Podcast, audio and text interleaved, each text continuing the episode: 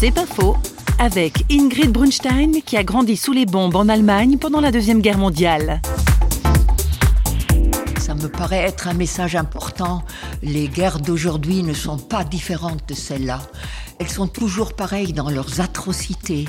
Il faut être vigilant, il faut intervenir tôt. Nous sommes au moins électeurs et nous sommes aussi appelés à, oui, à parler, à témoigner.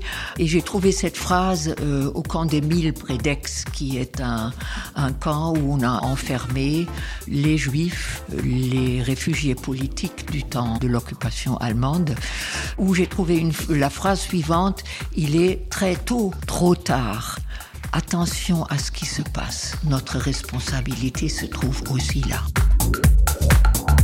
C'est pas faux, vous a été proposé par Parole.fm.